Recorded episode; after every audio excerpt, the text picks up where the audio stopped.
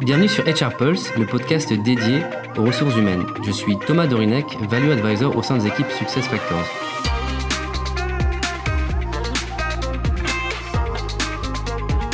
Alors dans cet épisode, nous allons aborder un sujet différent. Nous allons parler de la santé mentale, et notamment de la santé mentale au travail.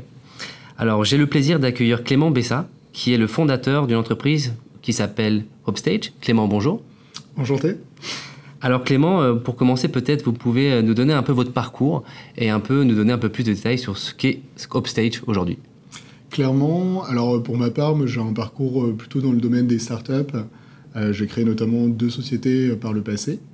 Et l'histoire a commencé avec un diagnostic en tant que personne bipolaire, qui a été un peu un, choc, clairement, parce qu'on on est perdu, on ne sait pas vraiment quoi faire. Et à ce moment-là, je me suis rendu compte que c'était pas simple, euh, notamment de trouver un psychiatre euh, qui va être expert, euh, d'en parler à ses proches. Et, je me suis posé toutes ces questions, d'où la création d'Obstage, afin d'accompagner les personnes bipolaires avec des experts, donc psychiatres, psychologues et perdants. Et merci beaucoup Clément. Alors, peut-être avant d'aller plus en profondeur, si on peut avoir peut-être un constat de, votre côté sur euh, ce qu'il faut savoir sur la bipolarité en France aujourd'hui.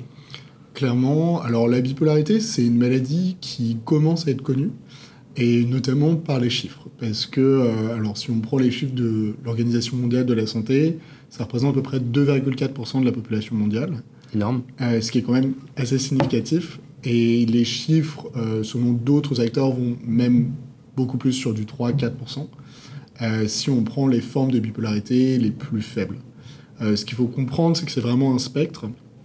Euh, tout le monde n'est pas égaux par rapport à, sa bipolarité, et c'est en fait la maladie des émotions. C'est on va vivre plus intensément, que ce soit nos phases basses, donc qui peuvent devenir des dépressions, ou nos phases hautes.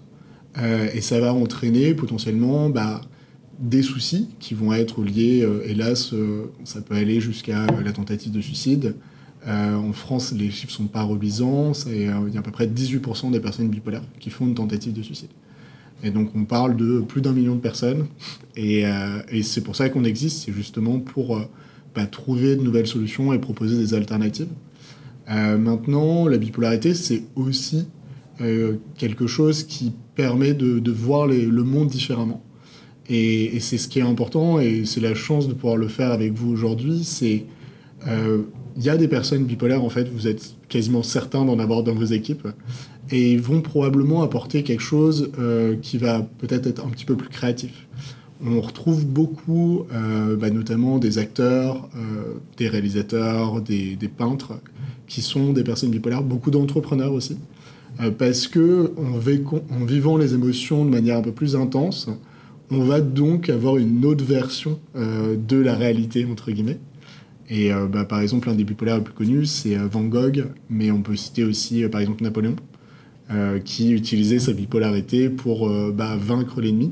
Si on prend les périodes de conflit, tous, les, tous les généraux adverses devaient dormir la nuit. Hmm. Et lui, vu qu'il était en phase haute, donc en phase maniaque, il n'avait pas besoin de dormir. Donc il faisait sa stratégie pendant que les autres dormaient. Et le lendemain matin, ce qui était assez génial, c'est que vu qu'il n'avait pas peur liée à sa phase haute, il pouvait aller en première ligne. Et en fait, c'était un avantage énorme par rapport à ses concurrents. Par contre, le contre-coup qu'il avait, c'est euh, qu'il a dû mettre euh, bah, en place ses frères euh, à la tête de tous les États, puisqu'il était incapable de gérer les affaires courantes, notamment parce qu'il était en phase dépressive. Bon, voilà pour donner un petit exemple. D'accord, et très intéressant, c'est passionnant aussi de voir comment on peut tourner cette bipolarité comme une opportunité aussi, et je pense que ça va être aussi le, sujet euh, d'aujourd'hui. Je reviens aussi sur les chiffres, hein. j'ai l'impression que c'est des chiffres sur lesquels euh, on ne communique pas assez, peut-être aussi. Je ne sais pas quel est, quel est votre sentiment à ce niveau-là euh, c'est encore un sujet qui, qui s'ouvre. je pense qu'on est dans la phase de libéral... On va libérer la parole un petit peu aujourd'hui. pour autant, ça dépend des générations. Euh, il faut le dire, je pense pour les, pour les personnes de mes parents, par exemple, c'était encore un petit peu tabou. Et là, on a une génération qui commence à en parler. Euh, je pense que c'est comme ça, c'est la santé mentale, ça fait peur, c'est lié euh, à notre éducation par rapport à ça. Je pense à par exemple des films qu'on a pu voir quand on était plus jeune. Par exemple, je pense à Shutter Island. Mhm. Je ne sais pas si vous voyez par exemple. Fait, oui. Et c'est le cliché de la santé mentale. C'est une île où on met toutes les personnes qui ont un problème psychique, qui sont des criminels. Et, et, et ça, c'est normal, parce que dans notre inconscient, on s'imagine que c'est ça. Mm. Et, euh, et, là, on, on, est dans une phase qui est, entre guillemets, la première, où des fois, il y a peut-être un petit peu trop une idéalisation aussi euh, de la pathologie. On va avoir des acteurs, euh, je pense à Selena Gomez par exemple, qui va en fait presque mettre ça en avant, comme quoi c'était une force. Alors il, faut, il va falloir trouver le juste milieu entre euh, en parler, mais pas non plus l'idéaliser, on va dire. Mm. Et, et, si aujourd'hui euh, on parle de la bipolarité, quel est euh, votre constat sur ce traite, enfin, le traitement de ce sujet mmh. dans le monde des entreprises? Alors, euh, bah, c'est encore un peu tabou, clairement, parce qu'on a peur d'en parler à son employeur. C'est ce qui est normal. On, on a peur d'être mis de côté, mis au placard, voire même d'être licencié. Ce qu'il faut savoir, c'est que lorsqu'on est diagnostiqué, on passe par plein d'étapes. Et euh, l'étape d'en parler à son employeur est, on va dire, une étape déjà assez avancée. Euh, à partir du moment où la personne n'a pas accepté elle-même qu'elle est différente, euh, on ne va pas aller en parler à, à, son manager. donc c'est un travail à faire en, en amont. Et pourquoi est-ce que personnellement je suis persuadé qu'il faut en fait en parler? C'est parce que ça permet de travailler beaucoup plus efficacement. Et, en fait, de travailler dans cette transparence, ça permet à la fois au manager de pouvoir adapter, euh, bah, entre guillemets, ce qu'il fait et ce qu'il demande à, son collaborateur. Mais de l'autre côté, ça permet aussi d'avoir cette transparence pour expliquer à son employeur, bon, bah là, a priori, euh, je suis en début de phase, je vais avoir besoin d'adaptations qui vont être généralement euh, de court terme. Et donc, bah, ça va permettre de mieux bah, de mieux faire fonctionner, on va dire, l'ensemble. Euh, je pense que en entreprise, on est dans cette phase de sensibilisation où il faut surtout euh, bah, libérer la parole, comme je le disais. Euh, le fait de dire c'est compréhensible, on peut en parler. Si vous en parlez, vous n'allez pas être mis au placard. Et c'est déjà une étape importante parce que les personnes qui se sentent à ce moment-là plus en confiance et vont peut-être évoquer le sujet. D'accord. Et lorsqu'on parle de Hopstate, donc euh, votre entreprise. Euh, comment concrètement vous allez aider les entreprises euh, sur ce sujet de la bipolarité? Alors, euh, c'est via de la sensibilisation. Euh, on fait des la première étape. Voilà, exactement. C'est vraiment cette première étape.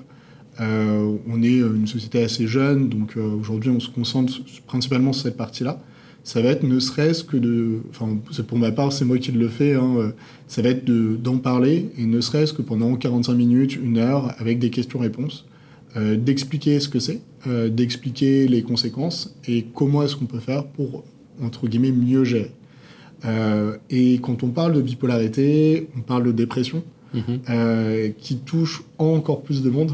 Euh, on, on, va avoir à peu près 20% de la population qui va connaître une dépression euh, au cours de sa vie.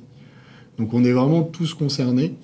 Et, euh, et, un point, je trouve, qui est très important lorsqu'on sensibilise, c'est pas uniquement de parler des personnes euh, qui sont donc concernées par la bipolarité ou la dépression, mais c'est comment est-ce qu'on fait lorsqu'on est proche, en fait. Mm.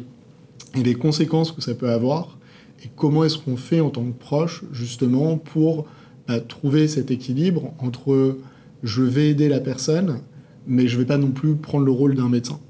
Et euh, notamment, euh, lorsque vous êtes euh, RH, lorsque vous êtes collègue, comment est-ce que je réagis euh, lorsque bah, l'un de mes collègues, par exemple, est en phase dépressive? Quel est le comportement à, à adapter? Et, et c'est pas toujours facile, parce que c'est des questions qu'on n'a pas envie de se poser, parce qu'on pense toujours que ça n'arrivera pas, mais statistiquement, ça va arriver. Oui, c'est aussi que savoir quelle est la bonne posture, comment se positionner dans un écosystème aussi aidant qui doit exister mmh. et euh, jouer le, le, le, le, bon rôle de RH ou de manager. Euh, et comment aujourd'hui euh, ces entreprises, vous pouvez les accompagner ou accompagner leurs collaborateurs qui ont euh, une dépression ou un, triple un trouble bipolaire? Alors nous, on se concentre euh, sur euh, la bipolarité euh, parce que bah, il faut juste se, se, se focus. On propose un accompagnement en fait avec tripartie avec un psychiatre, un psychologue et un père aidant. Et un, pardon, un Et un père aidant. C'est un père aidant, c'est une personne bipolaire euh, qui euh, a réussi à se stabiliser, à vivre euh, de manière épanouie avec euh, sa pathologie, qui va parler à une personne qui, elle, est plus en train de se chercher. Et en fait, c'est c'est cette cohérence et le fait d'avoir ces trois personnes en même temps qui travaillent ensemble en équipe qui permet généralement de, lever des déblocages et d'atteindre le rétablissement. Et, euh, et donc en fait, ce qu'on se rend compte, et, pourquoi est-ce qu'on a créé Upstage, c'est qu'aujourd'hui, euh, la santé mentale a été conçue euh, sur le modèle de la santé physique. Et que en fait, le modèle de la santé physique est basé sur la consultation à l'acte. Et lorsqu'on va voir un psychiatre, euh, clairement, euh, généralement, la consultation va durer une vingtaine de minutes. Et à la fin de la consultation, on va nous prescrire un médicament. Euh, maintenant, lorsqu'on est une personne bipolaire, on a besoin de psychothérapie. Donc on se rend compte qu'on a besoin d'aller voir à côté de ça un psychologue. Mais sauf que le psychiatre ne travaille pas avec le psychologue. Mm. Et ensuite, il y a des blocages mentaux qui sont liés au fait d'accepter cette différence et d'accepter que, par exemple, certains comportements, on ne peut pas les avoir. Euh, je vais donner un exemple personnel. Euh, j'ai accepté le fait que je ne pouvais pas aller en boîte avec mes amis euh, et boire des quantités d'alcool élevées. Parce que mes amis vont avoir des, conséquences qui vont être la gueule de bois du lendemain. Pour ma part, je vais avoir des conséquences qui peuvent être beaucoup plus contraignantes. Ça peut entraîner, par exemple, le fait de démarrer une phase. Mm. Et ça, ça se fait énormément en, parler, en parlant pardon, à des personnes qui vivent la même chose et, et ce retour d'expérience. Et donc nous, c'est sur quoi on travaille actuellement. Et c'est comme ça qu'on essaie d'aider euh, bah, justement les personnes à, à mieux vivre au quotidien. Très intéressant. Est-ce que vous avez des, des exemples d'accompagnement, des histoires à nous partager sur euh, ce que vous avez pu faire en entreprise, par exemple? Alors en, en entreprise, euh, généralement, donc il y a vraiment cette partie conférence où euh, on essaie de libérer la parole. C'est déjà permettre aux personnes de se rendre compte qu'ils peuvent en parler à leur employeur. Et souvent, à la fin de la conférence, on a quelques personnes euh, bah, qui me contactent, mais en fait en dehors du cadre de l'entreprise, euh, pour euh, bah, justement se poser ces questions-là. Est-ce que je dois en parler à mon employeur?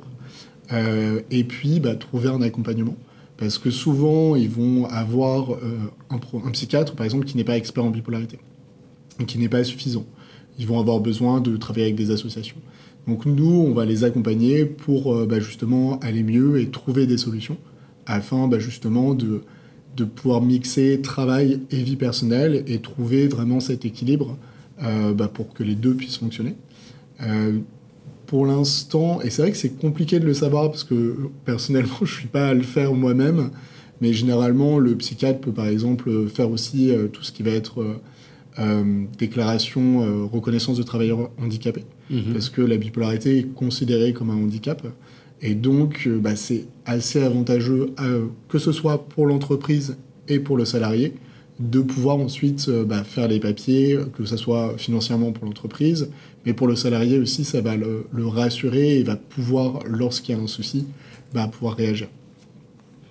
Merci beaucoup. Merci beaucoup pour, pour votre témoignage, Clément. Euh, J'avais une question euh, pour clôturer qui était euh, sur votre mascotte, qui est un panda, mais en discutant avec vous, on s'est rendu compte que c'était peut-être pas la, bonne question à, changer parce qu'il y a des changements chez Upstage qui arrivent. Mais ce que je vais vous poser comme question pour clôturer, c'est un peu la question que vous posez d'habitude dans vos podcasts. Donc, la question est la suivante. Si vous aviez demain une baguette magique, qu'est-ce que vous feriez pour la santé mentale? Bah, je parle de sensibilisation sur le podcast et, et je pense que ça reste euh, probablement la clé. Euh, et c'est surtout euh, de permettre euh, aux entreprises euh, bah, de comprendre les avantages de travailler avec des personnes différentes et, et surtout de, de réussir en fait à, à trouver des solutions afin de faciliter le retour à l'emploi. Parce que euh, dans la bipolarité, si on regarde les chiffres, hélas, il y a 60% de taux de chômage. Donc bon, pas spécialement reluisant. Et c'est lié à beaucoup de choses. C'est lié au fait que euh, lorsqu'on parle d'un handicap, on parle généralement d'invalidité. Et, la société a tendance à mettre dans le cerveau de beaucoup le fait qu'ils ne sont pas capables de travailler, ils ne sont pas capables d'être normaux, et, euh, et qu'en fait, ils peuvent, entre guillemets, rester sur le banc de la société et rester un petit peu à côté. Et ça va être de faire ce déblocage intellectuel, que ce soit pour les personnes, de se rendre compte que oui, ils peuvent en fait vivre une vie tout à fait normale et avoir un boulot, et côté entreprise, de la rassurer en leur disant, vous allez aller chercher des compétences que vous ne trouverez nulle part ailleurs. Parce que euh, sur, euh, par exemple, le sujet de la créativité, sur le sujet de l'innovation, euh, bah, ça va être une autre manière d'approcher les choses. Et donc, c'est réussir en sensibilisant à, à, faire vivre ces deux mondes en même temps. Parce que sur le long terme, je pense que la stabilité, elle se fait en ayant un travail et en étant épanoui dans son travail. Donc, aussi, cette notion d'inclusion très forte. Clément, merci beaucoup. si vous voulez en savoir plus, n'hésitez pas à aller sur le site d'Upstage et euh, merci beaucoup pour vos témoignages. Merci Thomas.